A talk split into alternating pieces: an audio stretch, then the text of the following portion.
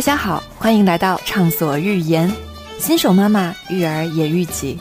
我是 Cici，我是 Soso，我是拥有一个已满十个月女宝的 INFP 金融女工，我是拥有一个已满四个月男宝的 ESFJ 互联网女工。我们将在这档播客里记录当妈的喜怒哀乐，也将在这里记录女性成长的酸甜苦辣。好，那就让我们开始吧。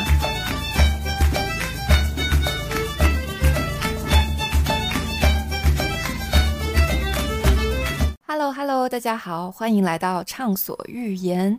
我是今晚来吃瓜的 Cici。Hello，Hello，我是种瓜人 Soso。Hello，大家好，我是西瓜本瓜小胖。欢迎小胖，热烈欢迎！我们其实今天节目就是为了要填坑，填上期节目小胖最后给大家留下的彩蛋，关于他要聊隔代养育这个事情。对，然后我跟 Cici 也非常的期待。虽然我是所有的事件的经历者本人，但是还是希望从这个瓜主本人身上再获得一些笑料和八卦。我对于今天要聊的内容完全毫不知情，所以我真的是吃瓜本人。OK，节目一开始还是先稍微我跟 Cici 都介绍一下我们两个关于隔代养育的一个基本情况吧，给大家一个 brief。轻松的开头，那我先说吧，我比较简单，就是 OK。我跟九九就是孕期的时候，其实我们就是还是两个人的，一直到我生完依依小朋友之后，我的妈妈跟我的婆婆，他们两个是轮流过来照顾宝宝，因为我的公公跟我爸爸他们俩都还没退休嘛，所以他们被迫两对夫妻都要分开照顾宝宝的组合，就是基本上白天就是以。两位妈妈分别跟我们的阿姨组合，然后晚上的话，因为之前也介绍过，我们还在做宝宝。自主入睡的这样一个训练，所以晚上的话，我跟九九会参与的比较多，大概是这样子。我们家的情况是，我在怀孕五个月的时候，我的公公婆婆就过来照顾我们的起居，主要是做饭。当时也是我们跟公公婆婆是分开住的。图图出生以后，小月龄的时候，奶奶是主力，就是负责买菜、做饭和阿姨搭把手。因为那个时候我的休息就睡眠不太好。所以阿姨休息的时候是奶奶带睡，我爸爸妈妈就是图图的外公外婆，因为还在上班，但是我妈妈会经常过来帮忙。到最近比较月龄大一些的时候，开始我们爷爷奶奶负责早上的遛娃、买菜和做饭，还有阿姨。搭把手的这个工作，现在周末的时候是外公外婆带一天，我跟小胖一起带一天。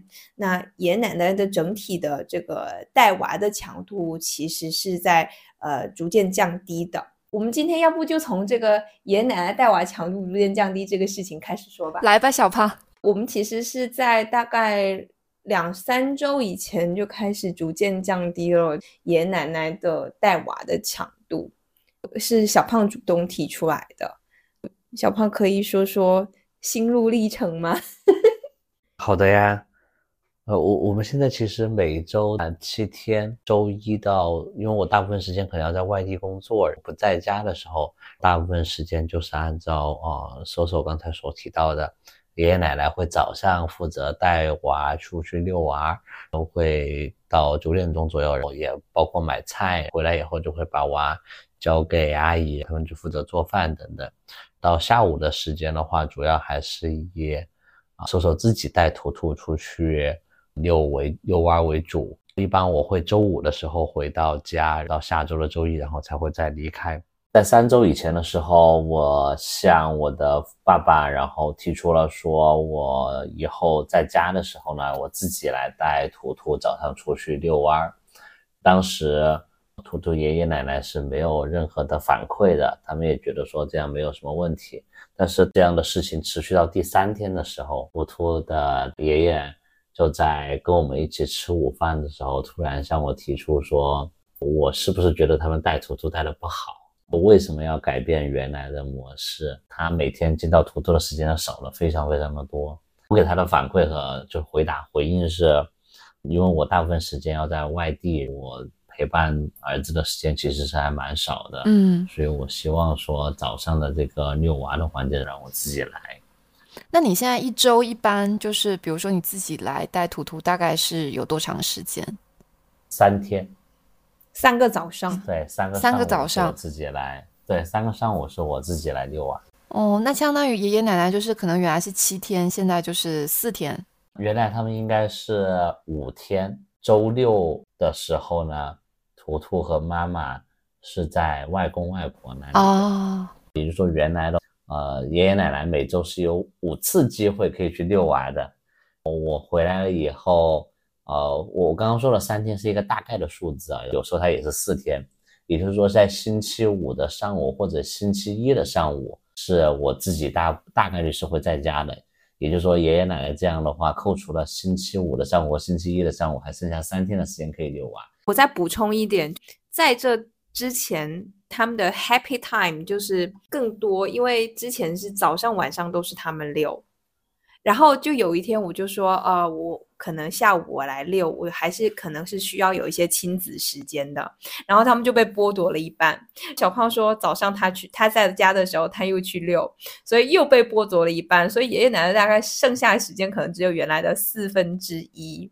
那我很好奇，比如说你跟小胖自己带图图的时候，你们就是能够带一整个早上吗？一整个下午？准确的说，我们可以自己独立的去带娃，带一上午或者是带一下午，但在实践当中我们并没有这么做。大部分时候阿姨也会在，爷爷奶奶也会在。但早上的遛娃，包括晚上的遛娃，那一刻是独属于爷爷奶奶的。那个时候没有别人，没有爸爸，没有妈妈，没有阿姨，只有爷爷和图图。哦，是的，是的。在那一刻是独属于爷爷或者奶奶的，特别是爷爷，那一刻就只有爷爷和图。那现在小胖，你剥夺了他们的 happy time，你说会不会是因为我们就是会给他的要求太多了，所以他很享受跟图图两两三个人这种时间？就平常会在你们的规矩之下，但是他们单独出去的时候，可能就不会有那么多条条框框嘛？我觉得是有可能是这样的。对，所以我们面临第一个问题，我理解应该就是一个土图不够那么多大人分，所以言下之意是二胎吗？请问不是，怎么可能？我我还是接着说吧。你说，我爷爷那天中午就跟我来了一次，他其实可能已经忍了好几天了。他那天中午在吃饭的时候，就突然问我说：“你是不是对我们有意见？觉得我们带不好坨坨？”我就感觉说没有啊，我主要的出发点还是想要多陪陪我自己的儿子呀。这个是你的真实想法吧？这当然是我的真实想法啦。你犹豫了两秒，我大概明白了一点点。你犹豫了。OK，这有百分之五十是我的真实想法。对，那剩下五十呢？比例有点低。剩下五十，它是一个非常复杂的一个感情成分，一会儿会。一会儿会尽量的去把那五十，对我会尽量去把那百分之五十给讲清楚的。我就给我的父亲，也就我爸，然后他就还是一直在持续的碎碎念中。那我们也想帮你们呀，我这样你们可以轻松一些。然后是不是我们哪里做的不好？我还没有听到你剩下那百分之五十的故事啊。但是我其实三号可以理解图图爷爷的心情，因为我觉得我。包括我妈妈或者我婆婆，他们也会有一点。他们那一代人其实很多时候，他可能怎么讲，就是你当下跟他说，要不你们先休息休息什么的，他们会想很多的，就想说啊，是不是自己这边没有处理好，那边没有处理好。像我跟我妈之间，她其实是会很快的给我这种反馈，问我到底是为什么。但是确实，我如果跟我婆婆之间的话，我很难去提这样的说法或者是要求，因为。我会担心他想很多。我之前也有听瘦瘦提到过啊啊，你跟你妈妈的母子关系，就是你们你们已经跨越了，就是那种传统的中国的那种父母和子女之间的关系，就你们很多时候是可以以朋友的身份在交流的。嗯，对我我觉得这一点特别特别的重要。我爸其实就我我我可能就要讲的第一个百分之十可能就已经来了，我就对我就逼问了我的父亲，就是我爸。那你你你想带图图玩，还是说你你早上想要带他出去遛是吗？我爸就不回答我这个问题，他只是不断的去强调表达的是我们想帮你们的忙，你们不然会很辛苦等等等等。我这个时候就再次逼问他，既然他告诉了我这个答案，我就明确的回复他说：“OK，在这个当下，我并不会觉得辛苦，我只是自己希望要陪我的儿子。我也很可恶哈，我用了很多。”后来，搜搜还批评我说，我用了很多互联网的词去跟我爸沟通和交流。怎么说？就是我我听完之后就想说，你能不能讲点人话？来，我们对齐一下我们的目标，你到底想要的是什么？对，没错，差不差不多。You get it？我当时原话不是这么说的，但差不多，我就明确的问他说：“那你的诉求是什么？”天哪，小胖！然后我爸就说。我就是想帮你们，然后让你们轻松一点。然后我就告诉他说：“OK，那现在我不需要你这个帮助，我自己并不会觉得有负担。那你还有其他的诉求吗？”对，他就这样一句一句逼问他爸说：“你的需求到底是什么？”对，所以，所以我好奇的是，你期待的答案是什么？就你这样问，肯定有原因。答案是我，我期待的是我爸要明确的表达出来说：“我想要和孙子玩。”但是我很好奇的是，就是你得到追问到这个答案。有那么重要吗？即使你已经猜到他其实就是想跟孙子玩，你为什么一定要让他说出口？其实还蛮重要的。真的吗？我我之所以对我之所以会一直逼他，在我们整个我和我爸相处的整个这这几十年来的过程当中，你你有听过这个词吗？儿保爹？有，上次你跟我们介绍过，但是我们的听众可能不知道是什么意思。我们的听众一定是知道妈宝男是什么意思的吧？那这个必须的。好，妈宝男它的主体是。这个孩子因为妈妈人溺爱，所以他无法个人获得成长，对不对？对，是的。而宝爹指的是他的主体，指的是这个爹，是这个爹他自己无法脱离他对孩子的这种管理和培养。哦，其实其实是一种那种控制，对对对对，一个是控制，还有一种就是，其实他为什么会一直去追问他爸？其实更多的是因为他觉得爸爸是有一种站在正义的制高点上。好像这个需求是脱离自己的需求，有一种无私奉献的感觉来带孙子。我就是想让他说出说，你就是你是有需求的，你不是一个神圣的人。我现在有一点点理解你的意思了。我觉得隔代养育里面可能有一个命题是爷爷奶奶这一辈在我们的成长过程中，因为我们的长大，所以我们慢慢脱离他的控制。等到孙子出生的时候，因为小孩很小，所以其实他可以这重新拿回那个控制权，因为小朋友太小了，所以他就有争夺，所以他就有一种就是再次获得控制的那种感觉，所以他非常享受这种控制小朋友的感觉。对我我是这种理解，我很好奇，就是说。比如说，他就是想要跟图图有独处的一个时间，在我看来，这个不能算是很控制的事情，因为我理解的控制，比如说我们的科学育儿的角度，呃，宝宝需要穿的不要太太多嘛，你应该是根据什么样的室温穿多少衣服，但是老一辈他们可能有观念，你就要穿的很多，呃，避免感冒啊什么，强加给我们的小朋友，我觉得这是有一点点控制，但是他想陪伴图图的时间，这种。感觉跟控制有点远，因为我不知道你们经历过什么，说明是我我还说明还有很多故事我没有说明白，瓜有点多。我我们家我是独生子女，在我十八岁上大学之前，在我有记忆的记忆里面，我从来没有跟我的爸妈分开睡过一晚上。就是他是被当女儿养的儿子，我是被当儿子养的女儿。就有一次我记得是说他们要到外地去。哦，去一个亲戚家，可能去去参加他们的一个酒席之类的，结果到了半夜三点，他们赶回来陪我睡一觉，早上给我做完早餐，他们又过去，单程开车可能要三个小时这样。天啊！而且就是他，嗯，小胖的妈妈在小胖应该是几岁？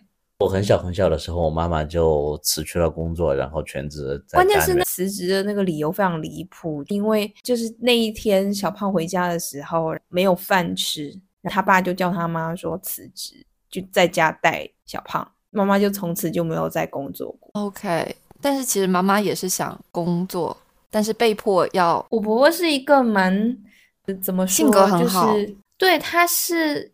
怎么讲？可能是也是长久没有工作的原因，所以其实她是一个情商蛮高的人，但是嗯可能长久没有工作，跟外界打交道比较少，再加上我公公确实是 控制欲比较强的一个男性，所以其实我婆婆在这种长期的斗争中处于下风，所以他会有时候会比较软弱，或者是会比较脆弱。会比较会去迎合别人，嗯所以他不是那种特别有主意和主见的人，他可能也会后悔说他当年没有工作，但是真的让他说坚持说我要出去工作，我可以兼顾好家庭和工作，他可能也没有这种信心跟勇气，我是这么理解的。嗯，是的，对。回到我刚刚说的这个点啊，就在我所有的记忆里面，特别是我自从有了图图以后，我不知道你们会不会有这种感受，我会越来越多的回想起小时候的事情。就我也会，好像会有一些记忆比较容易，会跑出来，是不是？对对对，对，是的，那种很小很小的时候的事情，呃我觉得可能是因为有了孩子以后，就我们自己有了孩子以后，就会去让我们做一些很多的联想吧。比如说，我昨天晚上就会跟我妈妈聊天，其实就是也是接着刚才对他们昨天晚上又有一点点冲突。昨天是我我出差回来，小胖就已经在路上跟我说，我快不能呼吸了，就给我发这种很窒息的话。回来的时候就觉得，因为爷爷奶奶已经好几天没有见过图图了，昨天就发生了一件非常搞笑的事情。你带着图图去出差嘛，所以才见不到。对我带图图去出差，所以他们就见不到图图。回来的时候，小胖就一把接过了图图。呃，小胖抱着图图的时候，爷爷就过来说：“来，爷爷抱一下。”图图让爷爷抱一下，爸爸就说：“我也才刚刚见上儿子，大概意思是我不想让对我你抱。特我我特别讨厌那种通过第三个人啊、来传话的这种方式，我不知道你能不能理解。有时候你比如说你说来图图爷爷抱，其实你是想给我说话，对不对？你应该要跟我说话。我好几天没有见到图图了，我很想他，我想跟他抱抱，啊，这才是他真正想表达的那句话的意思吧。我我可能在这个上面会比较苛求啊，别人可能听起来蛮奇怪，为什么要这么较真嘛？我现在好像有一点点理解小胖了。如果说你长期的生活过程当中面临的都是别人，他可能以各种方式，道德上的或者是身份上、亲情上的这种给你施加压力，他其实是有意图的。，对，没错，他不直接说，但是他就是在明里暗里在暗示你什么，希望你。你很体谅他的去做出这些事情，包括他他说的很多话，可能都会呃，比如说，就像刚刚提到了，就非常的正义，或者是说非常的道德上无懈可击的那种。我现在可以理解了，你会觉得压力有点大，可能很多时候你你没有办法反驳他嘛，因为对，因为比如说，如果大家谈的都是需求，那我就可以说，要不你先满足一下我的需求，再满足一下你的需求。没错，如果说大家都是道德的制高点的话，那我就无话可说了。是的，我现在只不过是为了把我们的沟通拉到同一个频道上来，明白，我现在有点理解了。我刚刚很困惑，是吧？我回到我刚才刚开始举的第一个例子，我我就我就一直逼问爷爷，图图爷爷就说：“好吧，那我没有其他的需求了，我只是单纯的想帮忙。”OK，我说那这个话题到此为止。如果你没有需求了，那我也不需要在这个阶段需要你帮忙，那我们这个对话就结束了。爷爷就被迫结束了跟我的对话，直到又过了两天以后，爷爷回家生了两天的闷气。对，中间当然我也跟我奶奶有沟通啊，比如说爷爷不在的时候，我就会跟奶奶说，他为什么就不说，他就是想陪孙子玩呢？如果他只要说了，我就会同意的，我就是在等他这句话而已。但是我我说实话，我觉得可能对于长辈来讲，他们可能已经习惯了那样一套的思维模式也好，或者是语言话语体体系。系，对，你要让他变成这样，他我觉得他有两种可能，一种是不觉得你说法是对的，他觉得就是我没有这个需求啊，想帮你们啊，因为他他可能在他的定义里跟我们的定义是不一样的。还有一种可能是他不理解你为什么要非要让他说这个话，然后为什么呢？我知道，我我猜测。对你你，我觉得你说的是有道理的。两天以后，爷爷就来找小胖对峙了，就上来就说：“你那天为什么不让我带图图？是不是我带的不好？”就是爷爷已经受不了了，就直接来质问小胖说：“你为什么不让我带？是不是我做的哪里不好爷爷的预设前提就是理所当然，我应该早上带小孩。我这样说没错吧？没错。但在我的预设前提里面，就为什么理所当然早上是你来带小孩呢？在爷爷的这个默认的价值，就像就像你刚刚提到的，在他的这个理解范围或者他的观念里面，他觉得说默认就应该是他带。但是在我的观念里面就不是。为什么？我给你解释一下，在我们老家，我出生的地方。因为为了防止出现地域歧视，所以不得不隐去这个地点。在我出生的地方，我们当地你好严谨哦，非常严谨的小胖。那没办法呀。好，继续继续，不然你们会被人家攻击的。我们没有那么红。如果你们你们红了以后，到时候被人家翻出来怎么办？在我们那个地方呢，特别是我的这个圈子里面，我我们大部分可能身边的状态都是生完小朋友以后，可能爸爸妈妈就。不怎么会去管小孩，更多的可能就是丢给爷爷奶奶或老一辈的人去带。在这个事情上，有一天我还跟瘦瘦有有沟通过，我说其实可能不只是我们那个地方，可能是在中国很多的这种农村的地方，或者是县城这一级的地方，可能都存在这样的状态，就是这种理所当然的模式，是吗？对对对，因为他们在县城嘛，他身边看到的都是爷爷奶奶在带小孩。所以他就认为说，爷爷奶奶就应该是带小孩的。而且，如果是你被剥夺了这个权利的话，还会显得说没面子，就好像你做的不好一样。对，对对对。还有就，他们我还跟小胖聊过，可能有一种场景，就是他们会带小孩一起出去的时候，社交。对，然后就说我们年轻人都没有空带，所以我们就来带。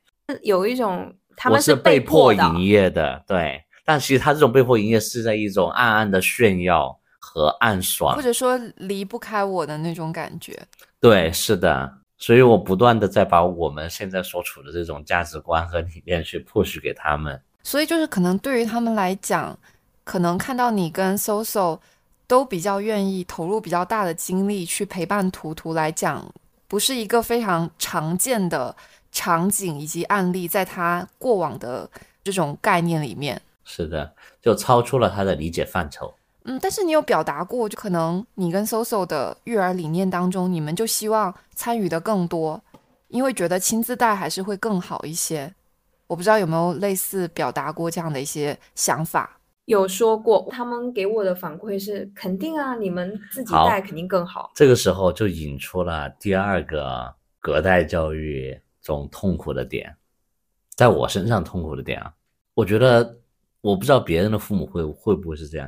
我的父母在我面前不太会愿意去暴露自己的弱项，他们还是想要维持一个完美人设。他们在我面前永远都，我维持的是比我更高一级的存在的一种状态。我理解应该是一种权威感，就他们想要保持自己的权威感。举个例子来说呢，比如说我我随便举例啊，我在跟我爸聊一个什么事儿的时候。比如说日本核废水排入大海这件事情，然后他就会来告诉我说，是不是接下来一段时间不吃海鲜，不能吃海鲜了？我用科学的东西告诉他说，这个东西你可以继续吃海鲜的，不会对你的身体造成什么影响。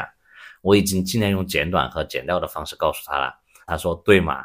他很喜欢用的一个口头禅，对吗？可以的，觉我也觉得是，但其实我知道他根本就没有听懂。他没有听懂，但是他认可了你的观点。应该不是说是认可，不是认可我的观点。他是你说的对，大概意思就小胖表达了一番一番见解之后，他爸说：“嗯，他爸以一种评价的方式来说，你说的是对的。他还是想要站在就是他是评价者的角度来看这个问题，而不是附和你，相当于给你盖个戳。你说的挺好的。” Yes，他和我的，他经常最爱用这个词词的一个词儿是是吗？对吗？他用的这个词其实想表达的意思就是，我说完了一番话之后，他用了对你你说的是对的，这是一部分评价，一部分对我的盖章的一个戳，但他其实更多的在这个戳的背后想表达的是，你说的这个是我知道的哦，我现在用我知道的范畴里面认为说你说的这个东西是对的。是嘛？对嘛？他用了一种复合式的来话来来接我的下一句对话，这句话在日常生活当中会直接造成的一个后果，就终对话就就此终止了。大概小胖听完这句话的时候，就整个人就在那边翻白眼。所以当我上了大学以后，在我的认知水平超越了他以后，我和他的所有的对话就彻底的终结了。我从上大学开始，我们每天都会给他打电话，每一天，every day。这真的很难得哎，作为一个儿子来说。如果我不打的话，第二天他就会问我说：“为什么你昨天没有给我打电话？”哦，所以叫儿宝爹嘛。哦，或者三天四天不给他打电话，他就会觉得很奇怪。我给他打电话的，我给他们打电话的聊天内容，永远都是今天吃了吗？吃的是什么？今天天气怎么样？冷不冷？因为我们没有其他的内容可以沟通，所以我特别羡慕你和你和你妈妈的那种沟通方式。就是当我我我其实特别希望的是，我给我告诉一个东西，告诉他问说完这句话的时候，他会来问我说：“哎，你说的这个是什么？我不知道。”那我就会去告诉他是什么。但他永远都不会告诉我是什么。当我起任何一个新的话题，他都会说：“对吗？是吗？可以的。”那我就无法再往下说下一步了，因为我知道他不知道。我感觉我揣测啊，大胆揣测，就是可能你父亲来讲的话，他也很希望一直跟你保持一个比较同频的状态，但他又不怎么会问你问题，他就只能通过说你说的这些东西，我也知道，以这种方式来证明说我们现在还是在一个互相能够对话的一一个关系里。频道上面，对一个频道里，不完全是啊，我我认同你说的这个部分。我我觉得说，就就我自己的体验的感受来讲的话，他更多的一部分可能是，他希望依然是在我面前表表现出的自己，依然是一个啊一个控制者的一个状态，或者一个上位者、权威者的一个状态。对，我觉得不希望被我超越。我我其实是觉得，不好意思，我打断一下。我其实是觉得这里面更重要的问题是在于家里的话语权的一种转换。我不知道 C C 家会不会有这个问题。我我把它称为就是一山不容二虎。以前可能小胖小的时候，家里的话语权是爸爸。现在就是小胖成人以后。可能，而且他也有自己的小孩。现在在我们这个家里面，应该就是父系哈。我们不讲说这里不讨论男女平等或什么，就在在父系的这个代际里面，应该是小胖觉得自己的是这里的话语权的男主人。在以我们为家庭的这个单位里面，应该他是男主人。但是因为隔代养育的存在，所以爷爷也过来了。那这时候就存在一个家里面其实是有两个男主人，那这时候话语权应该是谁的呢？小胖觉得应该是自己的，当然我也是认可，在呃我们这个小家庭里面，话语权应该是我和小胖的，爷爷奶奶应该更多的是一种帮忙的角色，当然他们也也是这么说的，他们是帮忙还是以我们为主，但是我们自己的可能有一些体会，话语权。控制习惯了，他就有一点比较难去让渡这种控制权，就是在家里的这种权威的地位，他比较难把主位让给小胖，所以这其实是我觉得是两虎之争，老的老虎要下山了，新的老虎要上位的过程中的一个。我都三十几岁了，还新老虎。我刚刚在听小胖在讲述，以及就是搜搜在帮我进行。解读跟介绍的过程当中，说实话，跟我的成长体会真的差异很大。我觉得我们两个是我跟小胖是两个极端。就因为我在我很小的时候，其实我爸妈都经常会求助于我，就很多事情什么都要来找我弄。我比较难想象，就是那种，比如说爸妈他们有一些问题，或者是他们不知道的事情，他们会选择说好吗，而不是问你说，哎，这个是什么？就这个，我我我说实话，我很难想象。天呐，小胖在这里流出流露出了羡慕之情，你知道吗？就就你你你很难理解哈。当当我短暂的或者通过这一点点时间去去一些讲述我成长的和我父亲的一些矛盾的一些片段的时候，可能不管是你们还是别人听起来，都会觉得说可能可能是我自己有问题，或者是说我过于去较真了也好，或者干嘛也好。但只有自己。长期在这个过程当中去体会的人，才会有这种，才会有更深的感触。对，就随便对，就包括随便举例，就是我从小到大，我都没有自己洗过一双袜子，在上大学之前。好，你不要再诉这种苦情，这种苦情戏不要再演了。是你想洗，他们不让你洗吗？小胖陷入了沉思。我不太确认。半推半就。对，我我理解起来，我概括起来，是不是就是说，他们真的就是万事以你为中心？对，非常是的，就所有的事情，家里的事情，包括自己工作上的事情，以及小胖的事情来讲的话，小胖的事情永远是就第一顺位的。与此同时，他们又希望你按照他们的模板去走，对，是的，他们的这种第一顺位是有条件的。对，所以因为他们所有都觉得说，一切都是以我，以他们的牺牲，然后为为我付出而为第一优先原则的，所以我理所应当应嗯去回应这份原则。嗯但我不能接受，就因为嗯这不是我想要的，这是他强加给我的。我我印象中有一次，在外人看起来这不是一个什么冲突，但是在我内心里面，它永远就是一些冲突。就比如说我们在做一个，你可以理解为一个植树活动，那一年应该我已经到二十岁左右了吧？不对，是二十五岁。我带搜索回老家的时候，每个人都可能要去动一下那个铲子，去铲一些土。到我的时候，我去拿那个铲子的时候，我爸就会给旁边人说：“哎，这个不用我走过来，就说哎，这个你不会。”我在想说，我一个二十五岁的人呢，我连我连铲铲个土我都不会吗？这太夸张了吧？对，在他们的眼里，我永远都是长不大的孩子。而且我特别讨厌的是，我的父母亲，然后在跟搜搜的父母亲在一起吃饭、喝酒、聊天的时候，他这个时候又恢复了他这个男主人的状态，就会对我们做对我做一些点评。比如说，搜索的一些家里面的亲戚就会说：“哎，小胖他们挺不错的呀，小胖也很懂事啊，什么之类的。”虽然我不 care 这种所谓的别人的夸奖哈，但是但是我的父亲这个时候就会说他不行，他不懂事，然后都是你们平时照顾的好。我心里面想说，我三十五岁了，我怎么就不好意思暴露了我年龄？我三十五岁了，我怎么就叫不懂事了呢？其实我真的觉得非常典型的中国式家长。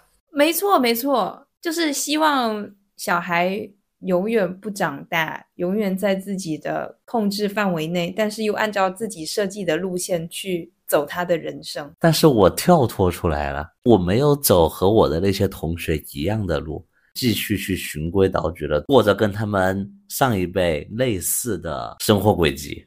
在上周的时候，我我我我爸还接待了一一对他的朋友来厦门旅游的，他们是带着孙子来的，爷爷奶奶带着孙子到厦门来旅游。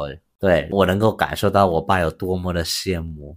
我这时候有一个问题了，他们是不是也有提过说，比如说，哎，等图图一岁啊、一岁半或两岁，到时候跟我回去？有有有是的，对，有是的他们其实本来就想说大大概到明年夏天的时候，就想要带图图回回老家这样子。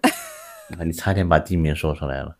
不要暴露了小胖的坐标。然后我我想我想补充一下，就是我们刚才讲说那个一山不容二虎，其实在这个问题上，我自己觉得我爸做的很好。我爸其实也是年轻的时候也是那种说一不二，很强势的人，对话语权很重的人，但是他在我们要生图图之前，就有一次跟我们谈话，就是那种比较正式的谈话。我爸就非常认真说，他说以后生图图以后，他以党委政府、人大政协就是这种体制内的话语体系来跟我们描述。他说你跟小胖就是党委，就是你们要育儿的原则要由你们来把握。因为外婆还在上班嘛，所以他会时间会少一些。他说奶奶就是带帮助带娃的主力，她是政府，外婆是人大，她和爷爷是政协，只做参政议对参政议政就是建言嗯献策，但是听不听还是由你们说了算。我爸就很明确的把这个原则，他的原则踩出来，而且我觉得我爸有一点做的很好，他在我们有土图以后，他就很明确的把家里的这个话语话语体系跟话语权让给了我们。让渡出来了。对，包括我们现在在带土图的过程中，我在这里必须在空中表扬一下外公。其实是作为一个男性来说，他真的在带图图这个事情上真的表现得非常好，而且就是我觉得以我小时候，我爸其实没有什么时间带我，或者说我跟他的关系其实也有时候也会有一点生疏，但是在这个带娃的过程中，因为比较一致的这种带娃理念，还有一些怎么说，就是一些很尊重我们父母宝宝的父母的这种想法，所以反而就是会拉近了彼此的一种距离。比如说，我们在给图图喂吃的的时候，如果其他的长辈也好，或者说其他的成年人来逗图图玩，外公就会立刻站出来去制止别人。对，就会说吃饭的时候就让他专心吃饭，我们吃完饭以后再跟他玩。第二，随便再举第二个案例的话，图图睡醒了以后，别的人可能就人就会一手把图图就给抄起来了，然后外公就会一直在那边跟图图说话，就会说啊，你睡醒了，你睡得开不开心啊？你有没有说做什么梦啊？并且会以商量的语气，就过了可能要这样持续可能好几分钟，我再跟以商量的语气跟图图说。啊，那阿公抱你起来好不好？你要不要阿公抱一下？对他就是特别特别的尊重小朋友，在这个过程中。对我就我就想说，我感觉就是他是把他当做尊重这个个体，而不是说因为他是个小婴儿，所以好像任由我摆布的那种感觉。是的，是，所以他在这里面，我觉得有几个，肯定他他最厉害的点就是他让夺出了在家庭里面男性的这个话语权。或者是说这种权威性的这这一块，他已经彻底的让渡出来。有一些对比，也在跟图图聊天的过程中，其实小宝会生气。你生气的点，就我我讲一个场景，比如说图图图图笑了，爷爷就会说：“嘿，你在笑哎。”我心里面就会想说：“我干嘛不能笑？”我觉得爷爷那样说，他的言下之意是说图图不能笑吗？我的疑问点在这里。不是不是，我这边还要补充一下，就是爷爷的这个模式可能会，我们会觉得比较不妥。就比如说宝宝笑了，他就会跟旁边的人说：“哎，你看他笑的。”他是以一种评价的方式来跟宝宝对话。就他不是把他说把他作为对话的主体，说你笑得很开心啊，是不是有什么开心的事？而是一种略带戏谑的那种取笑的说法，说嘿嘿嘿，你看他笑的。我不知道我的表达有没有清楚。这种其实很难很难用文字表达。对，我觉得这种场景，因为很多时候是你当下在那个场合氛围当中，你会感受到一些可能我们复述他的话当中额外的一些意图吧。但是可能我们直接这样复述过来比较难体会。那我换一个说法吧，对，还是以笑这个事情来说。比如说图图图笑的时候，然后爷爷就会说你在笑哎，那你在笑什么？可能别人听起来这句话没有什么问题啊，但是爷爷用的那个语气是，就会让我联想起来我的小时候。问你在笑什么这句话，其实问题就是我得回答说我在笑什么。但是其实人的情感是很多种多样的呀，我我。我在笑是一件很正常的事情，我我我此我此时此刻感到快乐，我不需要去任何的理由和原因去去说我为什么要笑啊？我能不能这么理解？其实可能老一辈他们很多时候都会觉得说，你的快乐总是会有一个缘由，比如说你考试拿了一百分，你获了一个什么奖，但他们就不能理解说，你的快乐就是单纯的快乐，它不因为任何的事情。对对，我觉得是这样子的，所以就会把你你们是不是有一点点担心说，呃，可能爷爷的一些说法或者一些引导式的那种问话，容易给小朋友造成一种导向，可能偏价值观的导向啊，比如说你的快乐一定有原因，比较功功利的那一种，对对，就是你一定要有目的性的去获得一些快乐。我在尝试理解，跟 也有可能我我我解读的不大正确啊。我觉得你的解读是比较准确的，只是小胖让小胖陷入了新的沉思。说我跟我的父母之间有很强的，在带图图这个事情上有很强的不信任感。这种不信任感是你对他们不信任？对，是的，是的，是我对他们不信任。就我，我不是担心说他们会对图图不好，这个我是完全不会不会担心的。我担心的只是，我其实前面有说到了，说他们总是在我面前维持一种权威感。我说的东西其实他们完全不知道，他可能也不会去说他不知道。在在图图的这件事情上，我就会有一些坚持，因为因为我觉得你可能是需要知道一些东西的，你不能一继续去沿用你过去的那些知识了。对，就是可能是老的经验。对，然后在这个过程当中的话，我说出了一个新的经验以后，你说对，是的，但这个时候我不知道你是不是真的认同我的观点。我现在可以理解，就是。基于我们前面聊的嘛，小胖说了，就是可能你在表达很多你的想法的时候，爷爷可能就是用是嘛这样带过，就强调他知道这个事情，但是因为长期的沟通对话过程当中，让你知道了说，其实他不一定理解，他也不一定懂，所以就会导致你可能，比如说你希望养图图的一些养育方式，你即使跟他沟通了，你也会害怕他其实并没有按照你所希望的方式去执行，我不知道。这么理解对吗？所以就会有这种不信任感。所以你这样其实就是回答了我剩下的那百分之五十不愿意让他早上带图图出去的原因。我现在可以理解了，嗯，因为那份不信任，比如说婴儿车的上面都有一根带子，在推婴儿车的时候都是要穿过去放在手腕处的，为了防止婴儿车有时候在下坡的时候滑下去，对吧？我是有严格这么做的，我也有要求爷爷也要这么做。但爷爷是不是这么做的，我是不知道的。你没有信心说他肯定百分之百这么做，对吧？是的，我没有信心他不这么原因，可能就是因为他觉得说这个这么做是没有必要的，他觉得对自己是有把握的，他觉得自己是可以控制这辆车的。我知道你的担心了，就是他口头上会说没问题，但是他又很有自信，所以可能会选择在你们不在的场合就会精简掉一些步骤。是的，我非常担心。我觉得我今天听下来的感觉就是，养育小孩这件事情，还有包括我们跟父母之间的相处模式当中，真的会激发出很多各种排列组合的情况。哎，这个是我之前很难想象的。对，其实我自己觉得，我们前面其实感觉好像聊了很多，更像是亲子关系的东西。我觉得就是，其实隔代养育这个东西，它其实是提供了一个场景。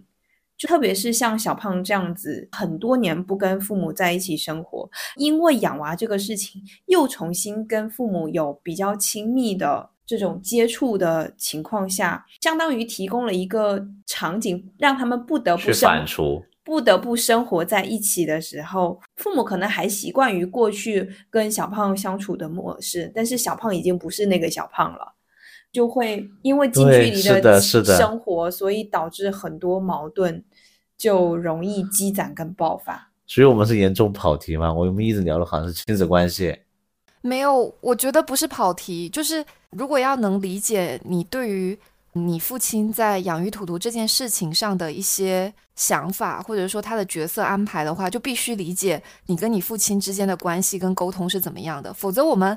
我一开始就是云里雾里的，我就没有明白为什么你会我有这么多，我是很痛苦的。对对对，我我和我父亲昨天在家就五分钟的时间，其实我们没有任何的矛盾，但是那五分钟我就已经被无法呼吸了。而且我也可以开始理解你说的，就是。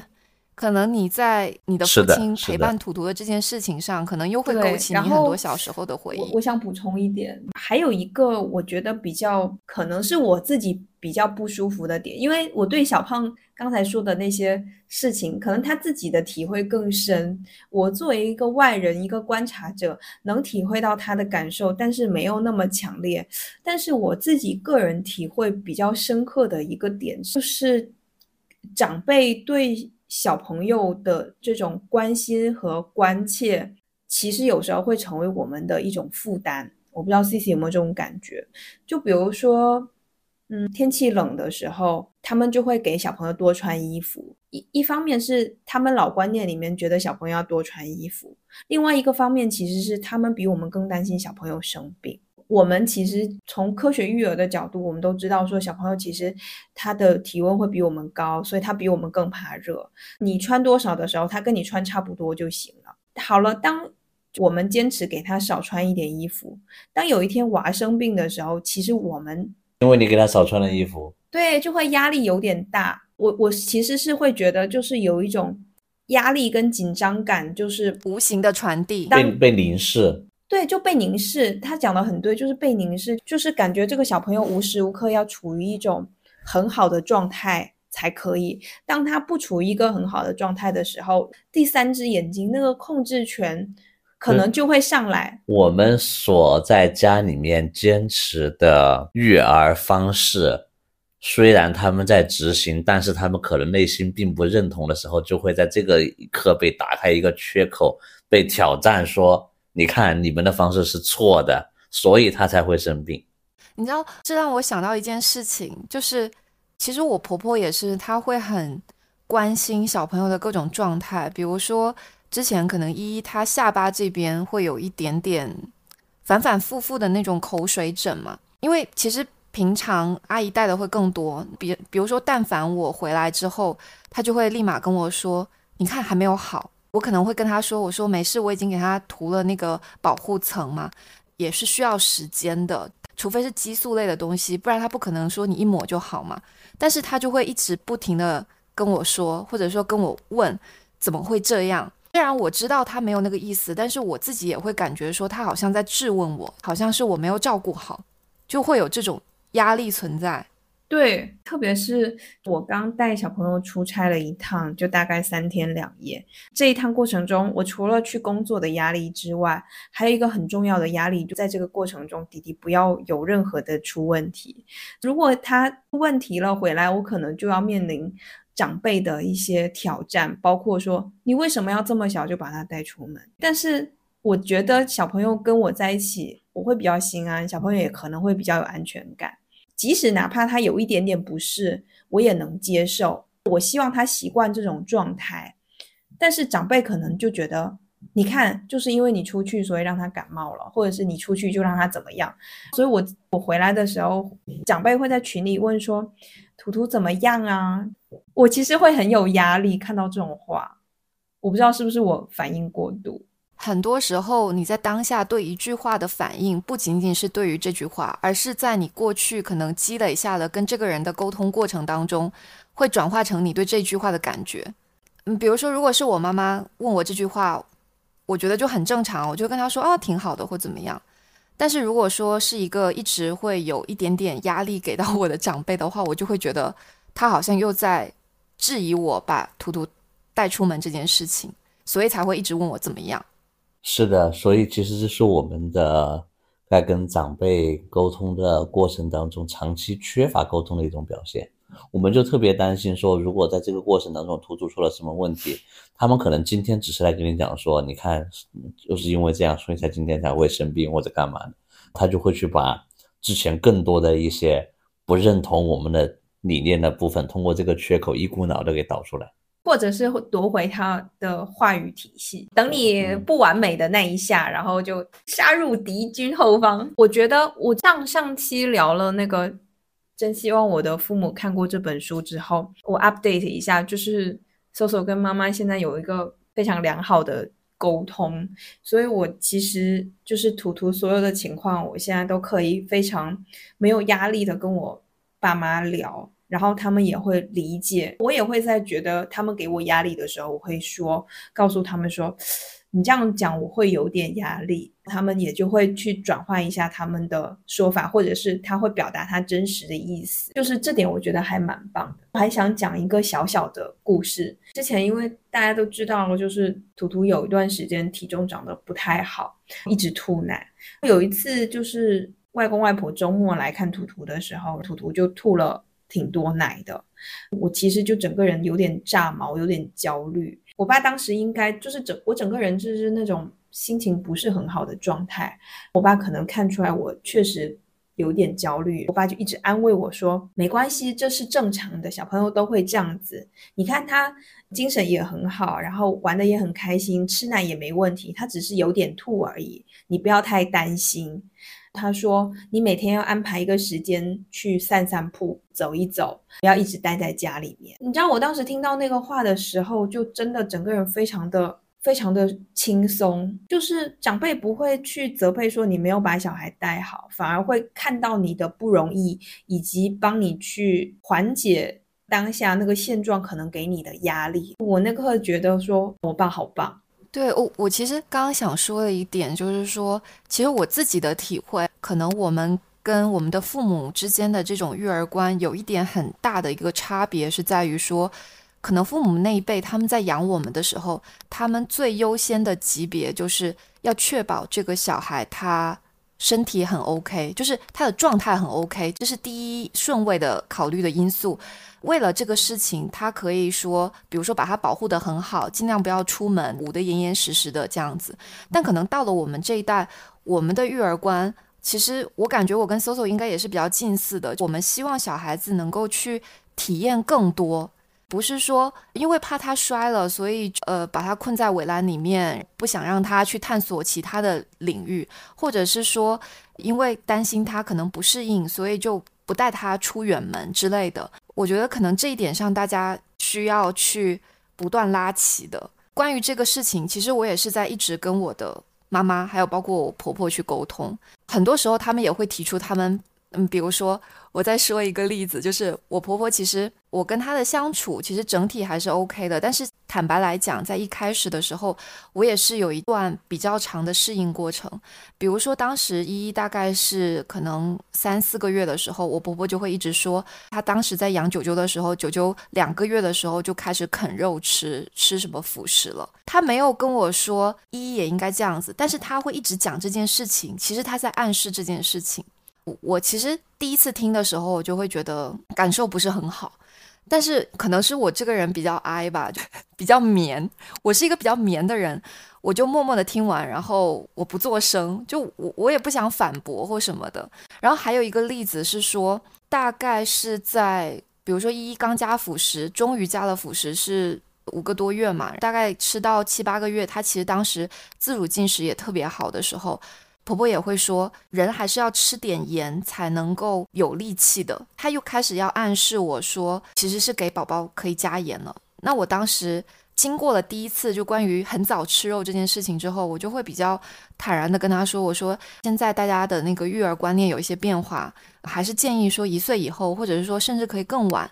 再去添加盐这件事情，我会觉得这种观念上的冲击，还有包括大家的一些表达方式上，的确会有很多需要互相磨合的地方。我觉得我是比较幸运的，至少我跟我妈的沟通是非常顺畅。那我跟我婆婆之间其实也是慢慢怎么说，也是渐入佳境吧。我觉得，但对于小胖来讲，就因为我们今天聊了很多嘛，我个人会觉得啊，我不知道我这样的想法对不对。在隔代养育这件事情上的一个非常重要的点，或者说突破口，是在于小胖跟自己爸爸之间的沟通。如果你跟爸爸的沟通没有达到信任关系的话，那我觉得隔代养育这件事情就永远不会达到你的预期。嗯，我我其实有尝试着去跟爸爸去做这种面对面的沟通，我会去明确的表达，包括我也会说到说。我我挺羡慕那种别人儿子跟父亲之间能够像哥们儿一样的交流，我也挺希望这么跟他交流的，而且我也在这个对话中明确的告诉他说，我们根本就没有什么话聊。但当下的话其实是会不错的，对我也会说，我希望你能够就不用端着，没有关系的，对你老了这是很正常的一件事情。你有什么不懂的，你要明确的告诉我，我们才能够继续把这个对话进行下去。不然每天我们在一起吃饭的时候，真的我感觉比跟一个陌生的同事在一起吃饭还要痛苦。就陌生人，我可以完全不用跟他说话，我也不用去 care。他在做什么和想什么，但我还要跟他尬聊。我觉得你你需要像我跟我妈一样，很认真的去 talking 一下。但是前提是，我觉得我妈是她已经放下那个架子来跟我一起聊天。对，这是这一定是一个最大的前提，就是她一定得先把自己给放下。我只能尽量告诉她说你要放下。包括现在，他每天自从我所谓的剥夺了他早上带图图的时间以后，他每天更无聊了。他每天更不知道自己要做什么。我突然想到一个事情，呃，据我的了解，其实小胖的爸妈也是因为图图出生之后才从老家过来嘛。那可能他们来到你们生活的地方，对他们来说，是不是整体社交也是会比较有限？对于他们来讲，他们来的目的就是要带图图，除此以外，他们也没有其他，比如说可以做的事情。我这个会不会也有一点影响？会有一些，就我爸倒没有什么太大的影响，没有任何的区别。他原来也没有什么太多的社交，退休以后，然后对我妈会有一些影响。我妈以前很爱去跳广场舞，跟她的姐妹们出去做一些短途旅行。但她来了以后，她确实在图书也挺忙的，在没有忙的时间的话，她也依然会去建立。就怎么说，当你愿意社交的时候，你还是会继续去社交的。我妈迅速就在周边的小区成为了当地的广场舞女王，就是别人要付费那一种，优秀。所以包括我妈之前，然后在在在去年还是前年来的那一次以后，他也会去跟隔壁邻居，然后出去认识，然后就会去找一份什么地铁地铁里面工作的那种机会啊什么之类的。对，呃，小胖的爸爸是五十五岁就就退休了，当时他可以选择继续工作，但是他已经提前在为带孙子做准备。他为了这件那个时候，距离你们有土图还有多久？还有五年。Oh my god！对，所以就是其实这个事情对他来说是一件很隆重、很重要的人生大事，他为此而准备很久。但是就是可能也是这种准备的太久和完全没有自己的这种状态，对我很希望压力很大。我希望他每天他能够自己的事情做。嗯，我在这个事情上我已经跟他有无数次的交流了。嗯。我就说你你宁可去跑个滴滴都行，我觉得挺好玩的呀，对不对？嗯嗯，或者你去钓鱼，你不想跑滴滴，你去钓鱼也行啊。嗯，但他似乎什么兴趣都没有，他这样不但绑架了我们，也绑架了我妈，我妈也被迫得每天跟他在一起陪伴他。对，就这种模式，其实我自己的体会就是，当隔代就爷爷奶奶对宝宝是百分百所有的时间、所有的精力。全神贯注在带他的时候，他就好像会让爸妈对宝宝的那一种投入，会有一种比较级，就好像爷爷奶奶对宝宝更重视，但爸爸妈妈好像没那么重视，那就有一种我也需要像他那样百分百去投入到对宝宝的过程中才称职的那种压力。我还想聊一个话题，就是。我觉得在隔代养育这个事情上，女性的付出其实比较容易被当做理所当然，男性的付出就会比较付出一点，就会让人家觉得哇你好棒。我刚才其实讲了很多，可能是外公做的很棒的地方，但其实我要认真的讲，我妈虽然是一个还是一个职场女性，但是其实她也付出了非常多。甚至说，呃，图图小的时候，很小月龄的时候，我妈经常会请假来帮忙带。虽然我妈带的技术一般，但是她会用时间很多时间来，包括她周中的时候，也经常一有机会，她就会来帮忙带。一方面，我觉得她是很爱图图；，另外一方面，她也是心疼我。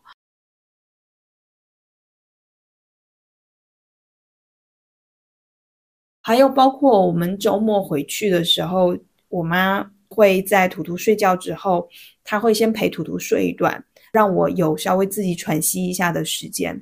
这个事情都是我妈在完成，我爸都没有完成。以及早上的时候，我妈是会率先醒来，准备带图图出去玩。我觉得就是我妈虽然说没有那么的精细，或者在照顾图图这件事情上没有这么的厉害，但是她。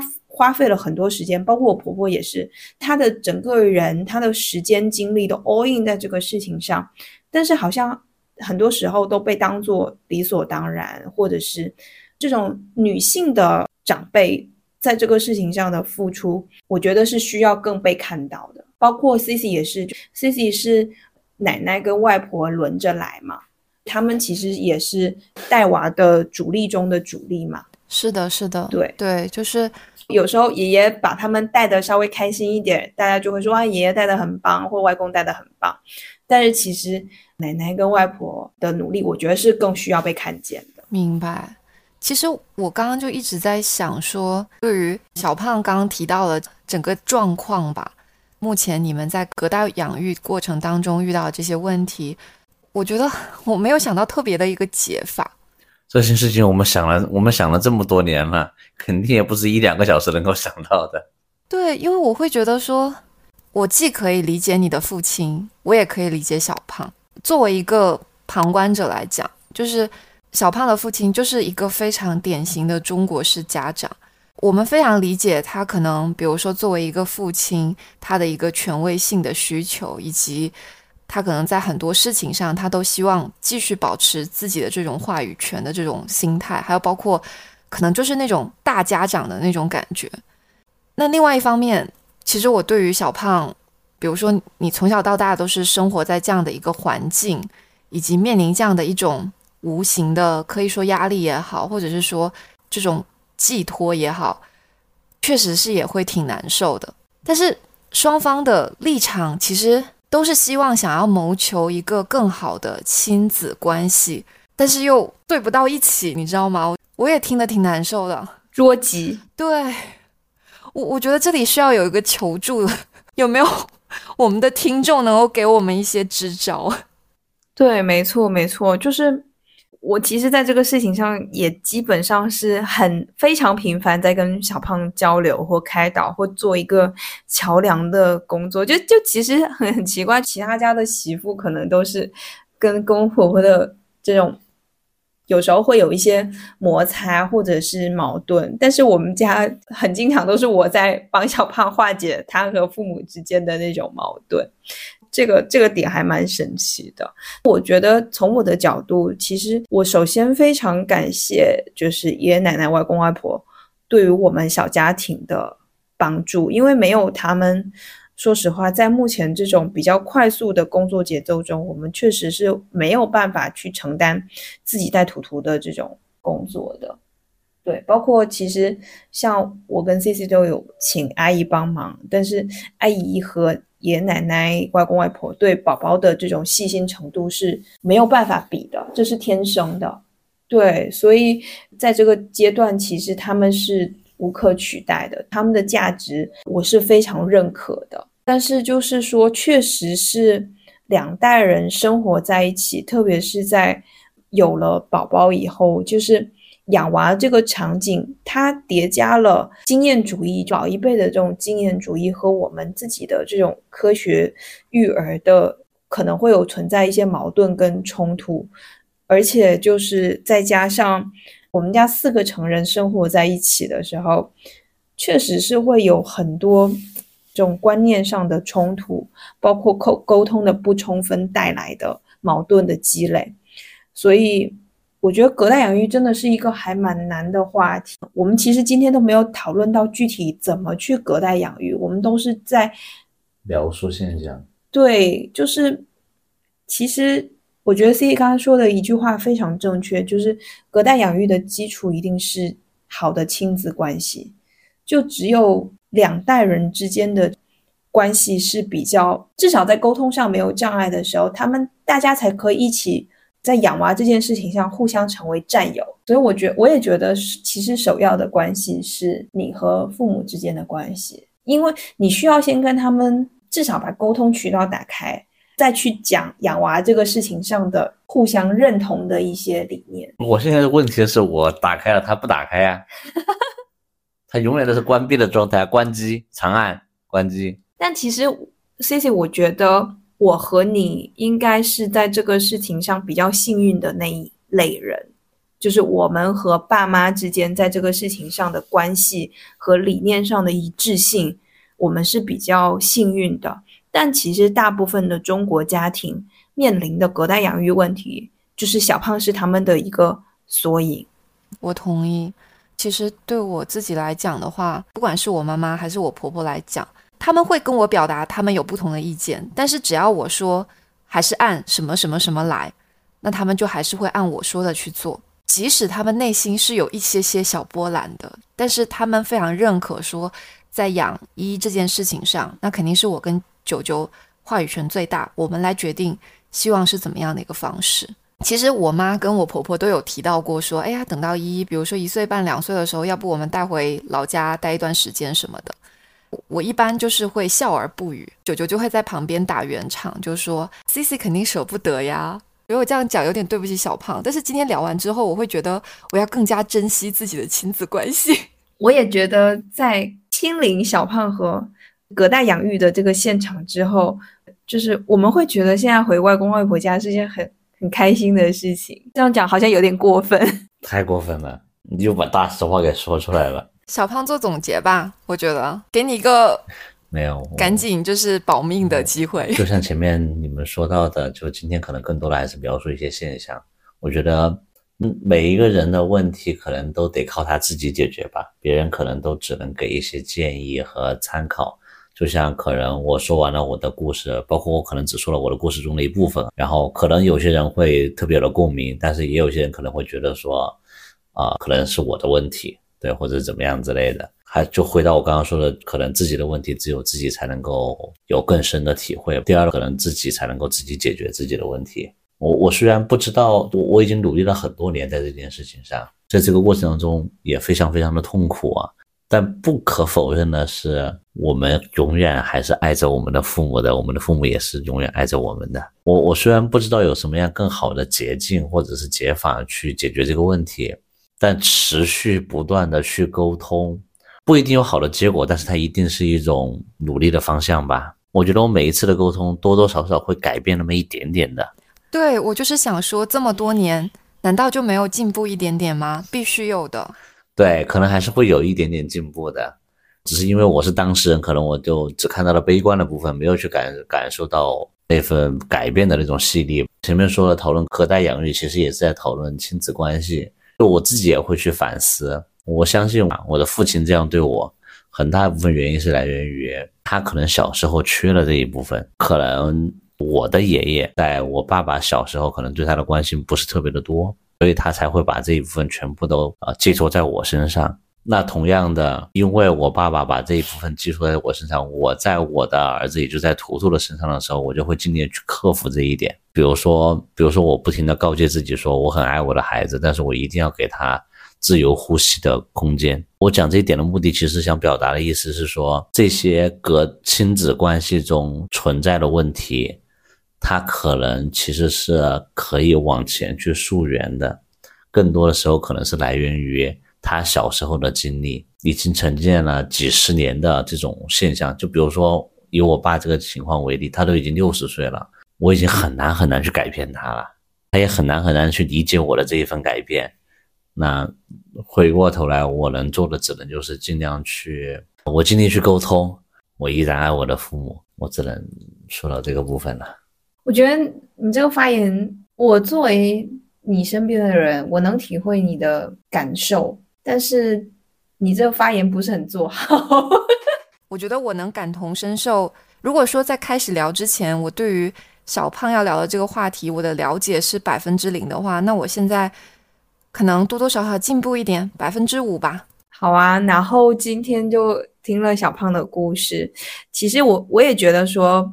持续的这种沟通一定会产生化学反应，我还蛮期待小胖和爸妈后续的一些故事。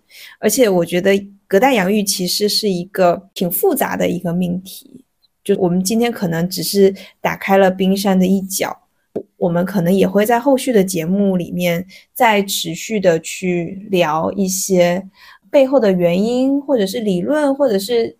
更多的案例等等的，嗯，好吧，那要不我们今天的节目先这样，我们今天节目就到这里喽，大家下期见。好，最后好，下次再见，谢谢小胖，感谢小胖，感谢小胖，对我就是想说这个，对，谢谢小胖今天来参加我们的节目。啊，不客气，什么鬼？这都是我应该做的。